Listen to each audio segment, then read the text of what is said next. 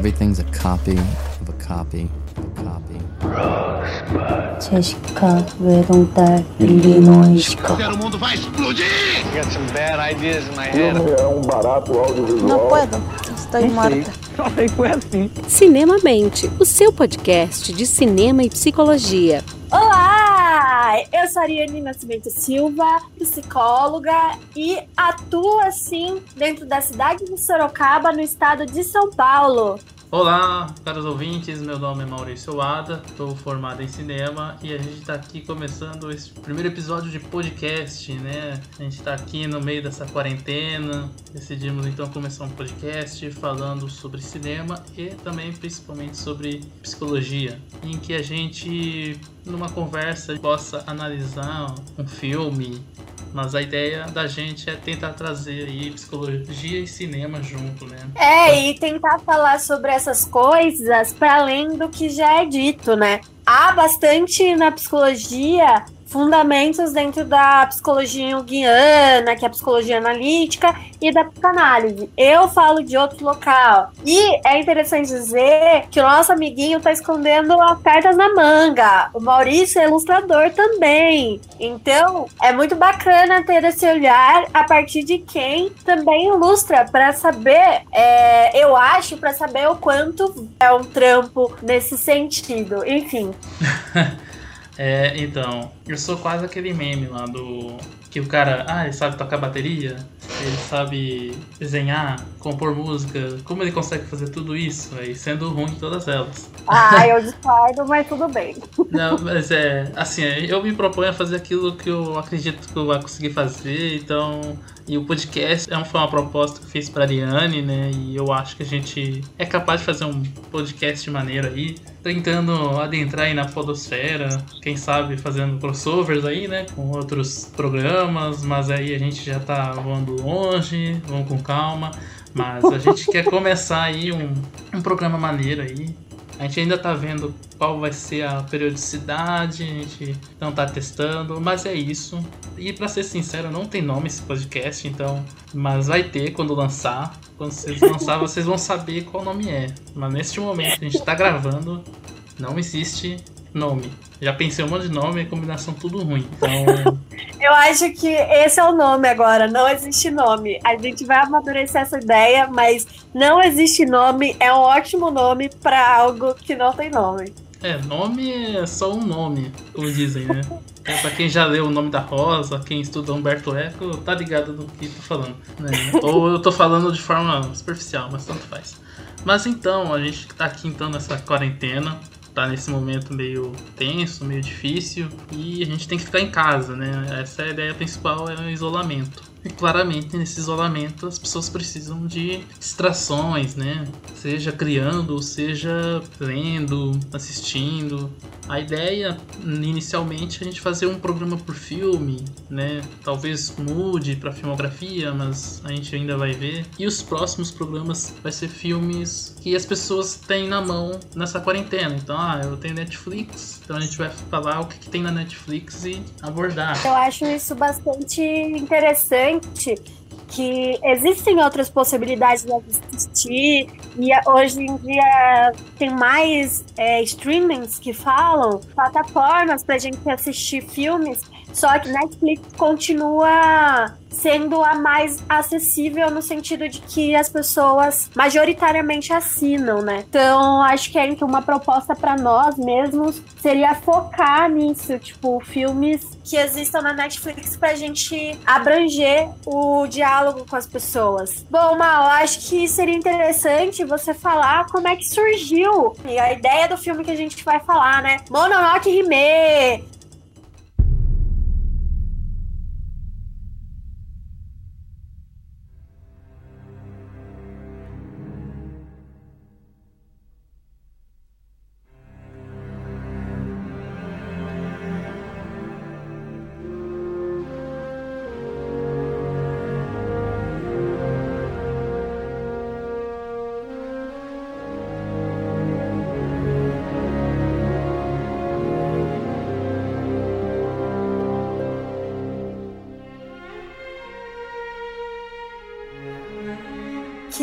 nasceu ali em 1997. O, a, eu acho que é melhor você falar o nome do Mi- Miyazaki, o primeiro nome dele, porque de português, de japonês, ó, de português eu já não sou muito boa, e de japonês piorou. Então, é. O Hayao Miyazaki, né? É um cineasta que, depois de Chihiro, ficou super conhecido. É claro que ele já era conhecido antes disso, né? Ele já tinha feito Totoro, Totoro veio pro ocidente, fez sucesso. Aí, cada filme era um passo, né? Pra mais pessoas conhecerem. Mas enfim, ela falou Mononoke Hime, aqui no Brasil é Princesa Mononoke, né? E o filme, começando sobre a história da produção dele, é legal falar um pouco como que é o processo de criação, que às vezes um processo de criação ele não surge assim, eu tinha uma ideia, pô, legal, já vou pôr no papel. Às vezes você põe, mas às vezes a ideia é ruim, ou às vezes a ideia não consegue ir pra frente, então demora. Só pra ter uma ideia, o Miyazaki ele desenhou uns rascunhos sobre esse conceito de uma princesa vivendo na floresta lá no final dos anos 70. Isso antes de Náusea do Vale do Vento, bem antes do, do estúdio Ghibli ser fundado. Então, depois de muito tempo, lá em 94, ele começou a fazer um storyboard. Mas ainda assim ele ficou num bloqueio criativo. Em 94 ele já tinha feito Totoro, já tinha feito Castelo no Céu, Porco Rosso. Então ele acabou adiando. Começou, mas parou de novo. Nesse meio tempo ele topou fazer um clipe. Sim, ele topou fazer um tipo um curta-metragem para um clipe, né, de uma dupla na época no Japão que chamava Chage and Asuka, On Your Mark. Se a gente conseguir achar o link para vocês assistirem em casa, e não, não tem diálogos, é só história visualmente ali é de dois policiais que tentam resgatar uma, uma menina que tem asas de anjo. Isso ajudou, né, segundo Toshio Suzuki, que é o, o produtor do estúdio e um dos fundadores, a trazer o Miyazaki de volta mais revigorado, né, com as ideias mais afloradas. E aí, em abril do ano seguinte, em 95, Masashi Anda ele trouxe o design de personagens desses storyboards. E então Miyazaki retomou o storyboard e aí eles fizeram o que é muito comum entre animadores. Recentemente, nesses cursos que dão de quarentena, de graça, né, para as pessoas ocuparem a cabeça em casa, eu baixei um curso né, em vídeo de um profissional chamado Aaron Blaze, que é um, era um animador da Disney e tudo mais. E uma coisa, um dos primeiros princípios que ele fala é: a partir que você quer fazer uma animação, você tem que sair não, agora não é para sair. Depois da quarentena vocês podem sair. Mas se você quer trabalhar com animação, saia e observe as pessoas, observe os cachorros, observe até como a árvore se mexe, tudo. Porque ele fala que a gente criou uma biblioteca visual e isso é importante na hora que você vai desenhar. Então a primeira coisa é saber desenhar e ter esse olhar apurado. E o que eles fizeram então? A equipe do, da Ghibli. O design de personagens, artistas de cenário, esses artistas que desenham o background no fundo, diretores de arte e até animadores digitais, eles foram tipo três dias para uma floresta lá em Yakushima, na ilha de Kyushu, e eles passaram ali naquela floresta que é claramente a floresta que você vê no filme do, da Princesa Mononoke. Então, assim, se é imersivo, se é detalhado é por causa disso. E então eles começaram então em 95 a animação e eles gastaram aí 144 mil celuloides. Pra quem não sabe, o celuloide ele é transparente e é onde você desenha o personagem ou um objeto que vai ser animado. Que aí você pode usar isso como camada, né? Então, se um personagem passa, você só desenha esse personagem nessa celuloide. E a celuloide de baixo tem outro personagem sendo animado de um modo diferente. O princípio básico que é levado também para animação feita no computador, né? Quando feita em 2D. E nisso, dessas 144 mil, 80 mil foram redesenhadas. Então você entende que já é um processo muito longo né, e muito trabalhoso, né? Esse processo longo, você tem ideia de quantos meses, anos se deu? Olha, se eles começaram em 95, provavelmente dois anos. O que eu dou uma pesquisada é que ainda os últimos storyboards, o storyboard, não é nem animação, foi finalizado uns meses antes da estreia. Então, assim, é pelo menos dois anos, três anos, depende muito do, do da produção. Mesmo assim, né, envolveu, por exemplo, o uso de 3D. Se não me engano, é o primeiro filme que ele usa 3D para complementar. Para quem já assistiu, sabe que o personagem ele adquire uma, uma maldição por causa de um demônio da floresta, né? E ele tem uma animação que ele parece tipo umas minhoquinhas que toma conta do corpo. E ele, ele se mexe assim de forma muito convulsiva, né? O braço dele fica pesteado de minhoquinhas assim. E aquilo é feito em 3D, mas quando você olha, é, ela se integra à animação 2D, então ela não é feita para ficar super contrastante. Então eles utilizam gráficos que lembram aquilo como um desenho. Né? É um pouco diferente, por exemplo, se você pegar algumas animações dos anos 90, em que você vê claramente o uso de 3D dentro de uma animação tradicional. Para quem existiu Titan AE, é uma animação já bem antiga. Ela tem, ele tem muito isso, né? As animações da DreamWorks, né? O Príncipe do Egito, ele tem muitas essas inserções de 3D, mas é muito claro, assim, muito perceptível, né? Então esse foi o processo, né? O, o Miyazaki então lançou, foi um sucesso. Quando lançou, então, pela Miramax, anos mais tarde, quem era responsável pela distribuição dos filmes da Ghibli era a Disney, uh, mas a Miramax, né, que os donos eram Harvey Weinstein e o Bob Weinstein.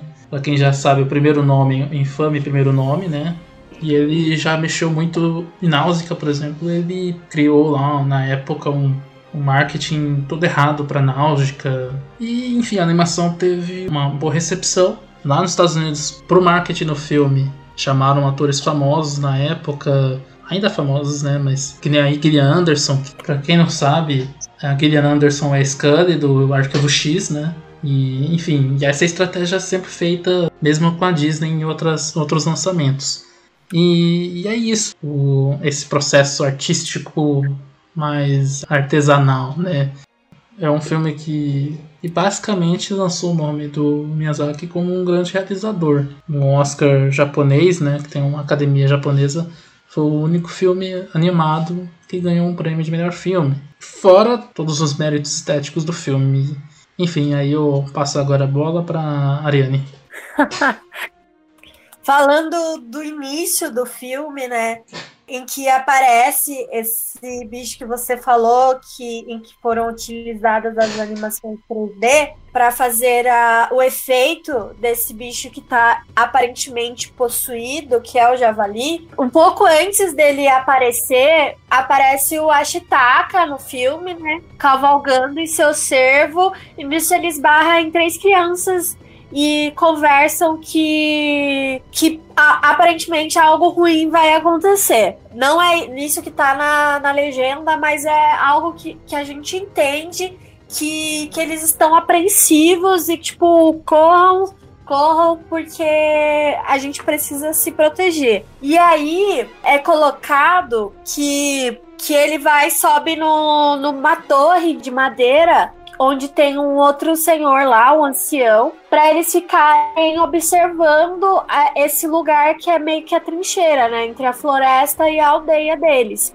Até que, tipo, aparece um negócio gosmento, que é que tem o javali. Esse negócio que o Maurício falou que parece tem umas minhoquinhas, mas na real parece tem uns minhocão, é bem grandão, assim. E esse negócio avança querendo entrar na aldeia, mas no meio do caminho ele vai em direção ao cervo da estaca.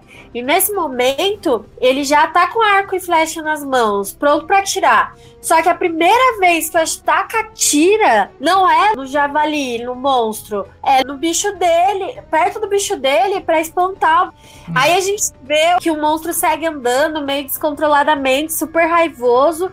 E aí o que a, o Astaka faz? Ao invés de finalmente ele atacar o monstro, ele fica correndo junto, tentando conversar, se atacar. E aí isso me chama muita atenção, né? Eu acho que no começo, por ser um, uma cena de ação, e se a gente é novinho, a gente não toca muito. Mas depois, com o tempo, a gente vai a, analisando esses processos. A só ataca quando esse monstro está para atingir aquelas crianças que apareceram antes. Aí no ataque, ele é atingido e fica chamam no decorrer do filme de condenado. Ele fica condenado porque aquele negócio gosmento que parece umas minhocas enorme que estava envolto do javali ataca ele, pega no braço dele quando o javali tenta se proteger. E até esse momento a gente sabe que é um tatarigami Mas até esse momento, esse monstro é chamado de Deus desconhecido ou inominável. Mais tarde a gente descobre que, na verdade, ele não é só um javali, ele é Deus javali, é o líder de um re rebanho, assim. Não sei se rebanho é a palavra certa, mas de uns javalis, porque mais pra frente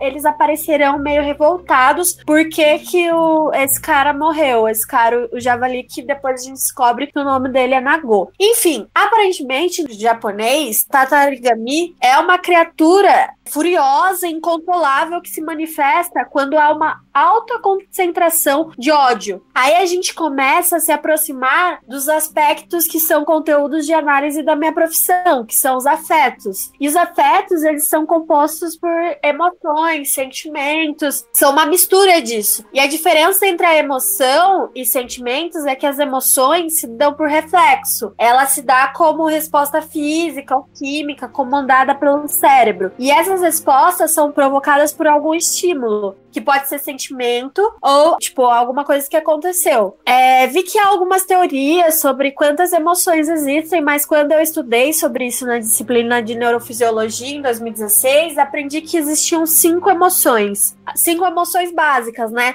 Que são aquelas que aparecem no filme divertidamente: a alegria, o medo, a raiva, o nojo e a tristeza. E os sentimentos são uma consequência das emoções e são mais subjetivos, são atravessados pelo histórico familiar de cada pessoa, pela cultura em que estamos inseridos, enfim. E aí a gente falando que somos mais somos brasileiros, estamos falando de um filme japonês, é interessante dizer, eu acho, né, que esses dois países, eles costumam estar na fala das pessoas, enquanto o Brasil ele tá na fala das pessoas como um país mais caloroso. E o, ja o Japão, pelo menos nos discursos entre nós, ou às vezes por alguma coisa que a gente assiste, a gente sente que a galera é mais fria, né?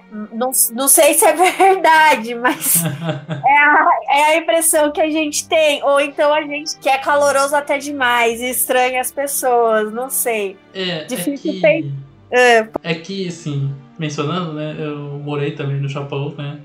É, minha família foi de Kasegi, a gente viveu um tempo lá, eu estudei em escola japonesa, né? Aprendi um pouco de japonês, né? E, enfim, o, esse negócio do comportamento é, é, é muito cultural. Eu, eu não sei como eu diria, né? Não pode ler sempre as coisas com o nosso viés cultural, porque às vezes é, é meio diferente, né? Tipo, a gente é super caloroso, né? Mas a gente passa na frente de um mendigo e nem liga, ou banaliza essa questão, né? Então, entende? Uhum. É, eu não sei dizer, assim, de forma mais clara ou mais assertiva o que, que é, assim, o, o, o, padrão, né? De como uma pessoa deve se comportar, né? Aqui no Brasil, se a pessoa for fechada, já ela é pra mim taxada, assim, como estranha, dependendo, né? Colegas de trabalho criticaram uma pessoa porque ela foi no cinema sozinha. E para mim é super normal ir no cinema sozinho, apesar de que é um hábito se for ver recente, né? Faz um tempo, mas é meio recente. Porque a gente se acostuma a ir com todo mundo. E no Japão tem toda uma etiqueta também. Não é muito permitido você sair beijando sua namorada no meio da rua, sabe? Num parque. Reflete muito do como o Miyazaki é, retrata esse tipo de manifestação de afeto, né? Isso eu não sabia. Essa parte da aparente censura em relação a beijar na rua e tal. É, até acontece, mas tipo na escola japonesa, por exemplo, eu nunca vi um casal de japonês dando beijo. Isso porque eu sabia quem eram os casais, assim, quem era, quem namorava quem. Mas hum. eu não via assim na escola rolar um, um selinho. Não existe isso. E como você acha que isso acontece no, nos filmes do Miyazaki? Olha, pegando aqui no caso a própria Princesa Mononoke, se fosse um filme americano, certeza que teria rolado uma cena de beijo. Ah, com certeza. Tem um Mas... casal, é, bota beijo. Ou tem um menino e uma menina, bota casal. É, vamos chipar. Essa é um pouco a, a, a, Não só no Brasil, né? No Ocidente a gente precisa ter uma manifestação de um ato sexual ou, ou né, o beijo, né, um simples beijo, a carícia. E o Miyazaki evita muito isso nos filmes dele. Não acho que seja censura, eu acho que seja mais uma questão de tipo, ele não vê necessidade de pôr. Faz sentido.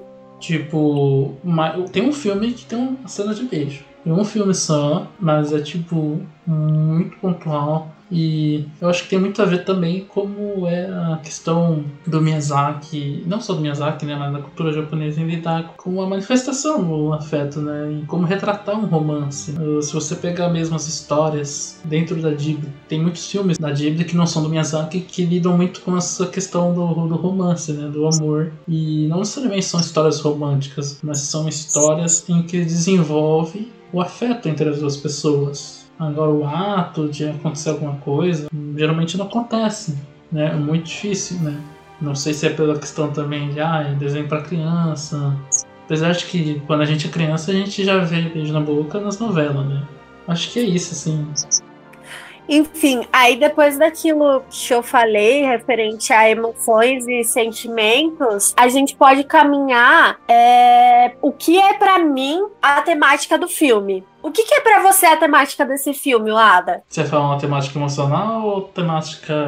Pra mim é uma emocional, mas daqui a pouco eu falo. Pra você, qual é a temática desse filme? Ah, Eu acho que é um filme muito sobre a, a nossa relação com a natureza. Como tem toda uma questão em querer dominar a natureza em prol né, da, do funcionamento de uma sociedade, independente também de qual caráter seja essa sociedade, né, que a gente vai discutir mais pra frente.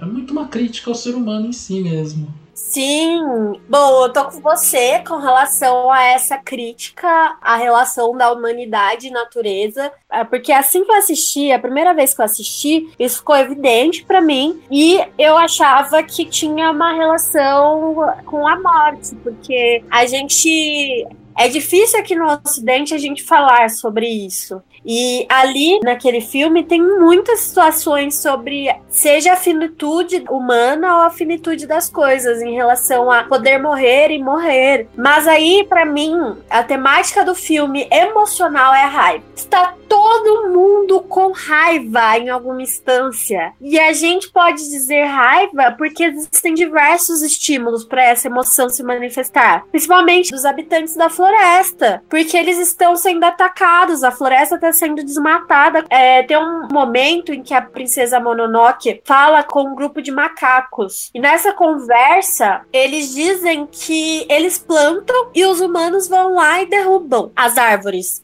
Nesse momento, até tem uma analogia ao comportamento. Qual é mesmo aquele comportamento de canibalismo em que quando a gente come a carne do nosso inimigo, a gente pega a força deles? Antropofagia? Isso, antropofagia. Existe essa referência dos macacos porque eles dizem algo sobre comer eles, e aí a Mononoke fala que não pode fazer isso, daí eles falam assim: não, a gente vai fazer isso, a gente vai fazer isso porque assim a gente pega a força deles. Dos humanos e a gente consegue se defender contra outros humanos. Eu achei muito interessante essa analogia e como ela foi empregada ali no- nos macacos. Como eu disse, antes eu achava que a questão central era a morte. De fato, o filme nos faz refletir sobre isso e que a gente não pensa cotidianamente. Mas existem muito mais camadas para além de pensar a finitude da vida. É, pensar que em questão da ilustração existem diversas camadas, existem diversas camadas também emocionais, sentimentais e de personagens. Então a gente observa a raiva sendo estimulada principalmente pelos humanos que têm interesses econômicos e políticos. Aí mais tarde a gente percebe que a raivinha inicial virou ódio, tanto que acomete alguns animais já feridos, que é quando a gente observa o tatarigami. Então o que é o tatarigami? Não é o javali, é o que tava com o javali, que aí depois ele vai se manifestar em outros animais que estão feridos e que estão para morrer, em outro javali, na loba, que é mãe da Mononoke Hime, que foi a- basicamente adotada por lobos. Ao longo do filme, a gente se depara bastante com essa emoção da raiva, com o sentimento de ódio e questões de dor e sofrimento. Aí, voltando pra Chitaka, ele faz um papel de mediador, né? Tentando compreender o que está acontecendo dos dois lados e comunicar os dois lados sobre o que, que ele tá observando. Ele é o que a gente chama aqui no Brasil, por influência dos Estados Unidos, de inteligente emocional. Um Embora diplomata. É, né? É uma coisa que a gente perdeu. Exato. É, embora a gente veja que ele tem seus momentos de pico de estresse, que no filme mostra que isso acontece em razão dele estar possuído, ele é a pessoa que administra isso entre o que está acontecendo e o que está sendo sentido. E isso é muito interessante de observar. Aí outra questão que observo em Astaka é o senso de dever. Tem um livro chamado Na Presença do Sentido, uma aproximação fenomenológica a questões existenciais básicas, em que um dos capítulos dele diz sobre o que é dever, né? Basicamente, o dever é aquilo que precisa fazer, que é desejável fazer, e que além disso, dever é também estar em dívida. Então, a gente consegue observar isso no Astaka, que por mais que ele tenha saído atrás de uma cura por ter sido possuído por aquele Tatarigami, ele de certo modo traz com ele dívida por ter matado o Deus Javali. E é esse dever que movimenta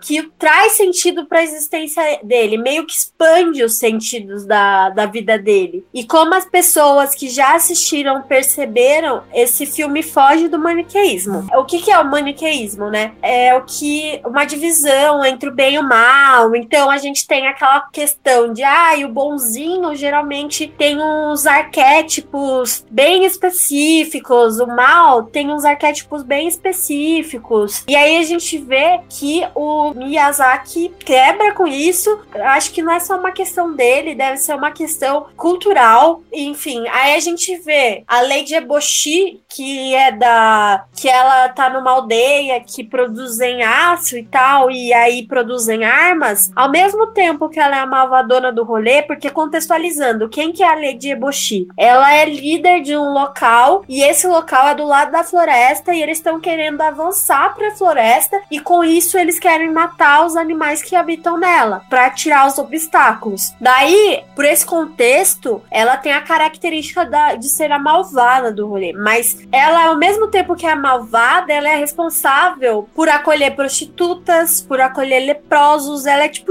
o histórico do Jesus Cristo, né? E aí não precisa dizer que o Miyazaki é genial em suas personagens, né, na construção da Leite Eboshi e da Mononoke. As protagonistas dos filmes do Miyazaki, elas são majoritariamente mulheres. Isso sempre é discutido por aí. E elas não se fecham em padrões de feminidade. Então, você conseguiria dizer para mim, né, para quem está nos ouvindo, se acontece uma questão de estereótipos femininos lá no Japão e como que isso se dá culturalmente? Bom, é, vou falar aqui. Minha observação vai ser muito da vivência, né? Então, então, para quem quiser também saber mais, busquem vídeos fazendo análise sobre a sociedade japonesa, porque ela é fechada. Por anos, né, na época do shogunato, de Tokugawa, que o país se fechou, não um país que se permitiu muito naquela época ter é, influências culturais de fora, né? De forma comportamental isso acontece muito, né? Como uma sociedade que no pós-guerra aí sim rolou uma invasão uma quase colonização cultural no Japão pelos americanos, né? Com a ocupação e tudo mais. Você tem ali, como em qualquer acho que outra sociedade contemporânea, mesmo hoje, você tem sim uma questão relacionada ao homem e à mulher, a predominância no discurso conservador no machismo, né? E principalmente é uma coisa que atrapalha muito no Japão, porque você tem ali hoje em dia, né, mulheres que querem ter uma carreira profissional, elas acabam optando por ter uma carreira profissional ao invés de uma família ou se ela opta pelo casamento, ela abre mão de uma carreira profissional, porque existe toda uma questão de uma cobrança das famílias, né? então isso ocasionou um problema que hoje em dia é a quantidade de pessoas mais velhas vem crescendo em relação às pessoas mais novas. O Miyazaki ele é um cineasta que, se você for olhar para como tendencialmente japoneses, principalmente na cultura de anime, mangá, retratam mulheres e, e homens, ele é uma pessoa muito fora da curva mesmo, assim.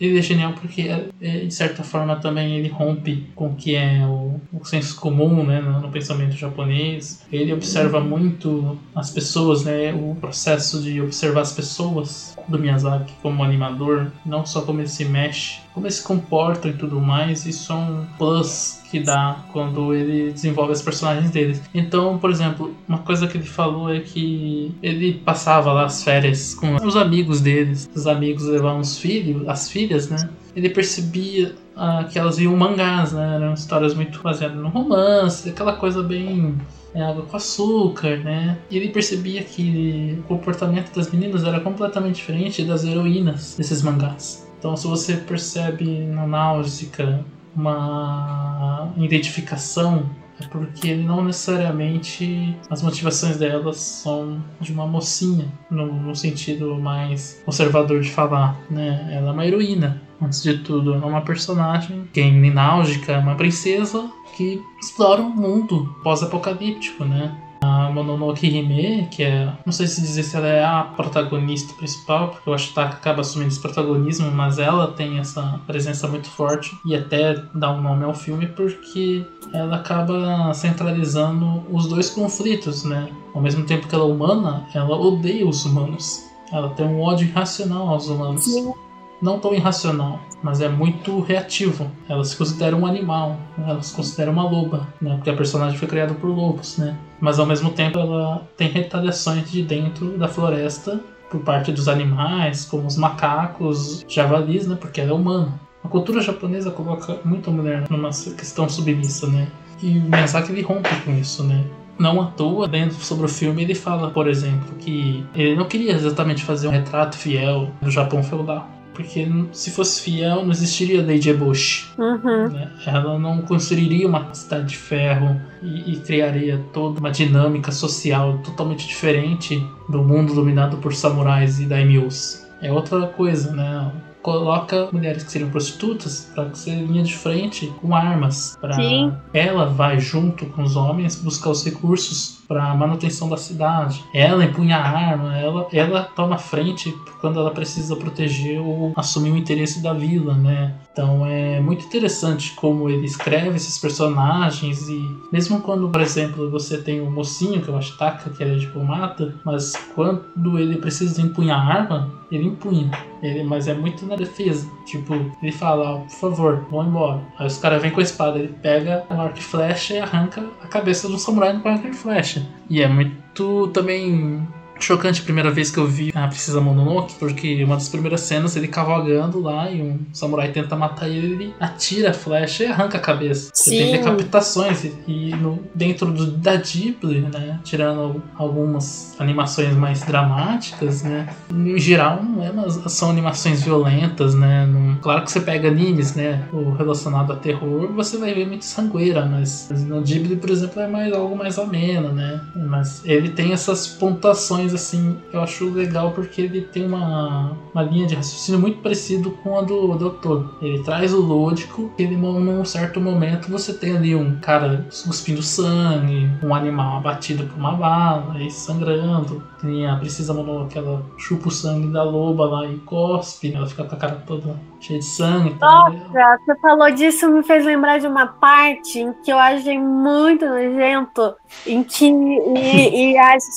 que ela ela mastiga um negócio lá e coloca na boca do Astaka ah, quando ele tá mal. É verdade. É verdade dessa cena. E eu vi uma vez uma crítica falando como essa cena era muito bonita, porque é o único momento em que ela demonstra de fato amor. Porque na cena, quando você vê animado, parece que estão beijando, mas você pega o contexto, ela tá moendo a carne e dando na boca do rapaz, né? Ou seja, é nojenta. Mas é, você tem essa demonstração de afeto. Enfim, mas acho que é isso. Como que é, é, muito importante a gente ter o contexto né, da sociedade japonesa, entender como é que o Miyazaki ele trabalha em cima desses arquétipos de personagens masculinos e femininos, né, de criaturas místicas, todo o lance do Shishigami, como ele é uma, uma manifestação suprema da floresta. E como ele traz essas questões relacionadas ao erro humano. Você tem ali a floresta, você podia coexistir com a floresta, não combatê-la. Isso é uma mensagem muito clara não só para o Japão, para o mundo inteiro, principalmente aqui. Há um tempo atrás, para quem não lembra, de uma certa nuvem escura e um certo governante com certo papo relacionado a, a, a avançar em cima de uma mata e como isso vai afetar nossa vida. E o filme ele é bem gráfico ali, tenta mostrar de forma mística, né? Como é você querer destruir a natureza, que isso causa, né? É um filme que sabe lidar um assunto de forma muito cuidadosa, assim, dentro daquilo que ele propõe, né? De ser uma aventura de fantasia, E aí, pessoal, vocês curtiram? Se puderem dar um feedback, chama nós. Meu Instagram é Ariane Nascimento Silva. E, e aí você pode me chamar e chamar o Maurício, que daqui a pouco passa o contatinho dele, pra comunicar a gente o que vocês acharam. Vocês gostaram desse casamento? O que que vou. Ai, meu Deus. Minha sobrinha gritando. É, quem sabe faz ao vivo, como diz É, o- enfim. Bom, galera, foi interessante compartilhar um pouquinho de informação, é, junto com um pouco de experiência que a gente tem aí no cotidiano. E eu adoro os estúdios Ghibli. Bacana falar sobre o que a gente gosta. E aí, Maurício? Então, é, vocês estão vendo aí, a gente está ainda né, num processo de estruturação. A ideia é a gente tentar fazer essa mistura, né? E, fazer, né, a galera pensar nas nuances dos personagens. Porque acontece muitas vezes da gente ver um filme e a gente julgar o personagem. E isso acontece muito em novela. Pra quem é vê muita novela, ou quem conhece alguém que acompanha muita novela, a gente sabe que existe essa ah, julgamento de personagem. Mas se o personagem não errar, não vai ter história. Mas a ideia é a gente trazer essas questões humanas das histórias, como a gente encarar esses temas. Falou aqui da questão da raiva no filme da Princesa Mononoke, que eu achei uma coisa muito bem pontuada pela Ariane, porque é uma questão que move tudo, tudo que der errado. E a inibição dela não, mas o controle desse sentimento é o que torna a, um, né, um desfecho que não seja um desfecho ruim. Pra quem não assistiu, assista. Enfim, assista todos os filmes da Ghibli. Aproveita que estão quase todos na Netflix agora. O único que não tá é um filme que talvez não seja nem recomendável para uma quarentena, que é O Túmulo dos Vagalumes. É um filme lindo, é um filme maravilhoso. Só que é um filme triste a peça. É tipo, se fica mal mesmo, de verdade. É um filme que já começa mal e termina muito mal. Deixa eu, deixa eu colocar meu olhar como psicóloga. Eu acho que, assim, é um filme que não é recomendado pra gente assistir nessa quarentena porque pode nos movimentar sentimentos incômodos. Mas acho que falar que ele é um filme que só que começa mal e termina mal, apontar que isso é em relação a sentimento. Porque ele vai nos jogar na nossa cara questões de morte. Não vou falar muito pra não dar spoiler, mas assim, a gente lida do começo ao fim desse filme com questões da morte, meio que atravessado por um desastre ali. Não sei se essa palavra certa, mas eu não vou dar spoiler. E aí é bem doloroso, bem sofrido, a gente sente mesmo. Eu choro muito com esse filme. Nossa, a E- primeira vez que eu assisti foi na TV japonesa. Eu tava na escola japonesa, tava aprendendo japonês, mas não sabia tudo de japonês. Aí eu assisti com a minha mãe e a gente assistiu e, e sentiu aquela história ali uma facada no peito. Mas vale a pena, porque é um filme muito importante. Os filmes da Ghibli são muito importantes pra gente resgatar um pouco da humanidade que às vezes a gente vê na internet, a gente fica muito na internet, a gente vê coisas muito horrendas. Então aproveita que você tem a internet, na Netflix agora trouxe quase todos os filmes, tem muitos filmes é, tocantes, filmes alegres. Tem os filmes mais melancólicos, né? Mas que trazem essa questão da empatia, né? Não existe filme da Ghibli que não tem empatia. Sempre é muito imersivo. Esse trabalho muito primoroso, né, de animação da Ghibli, que não é só o Miyazaki.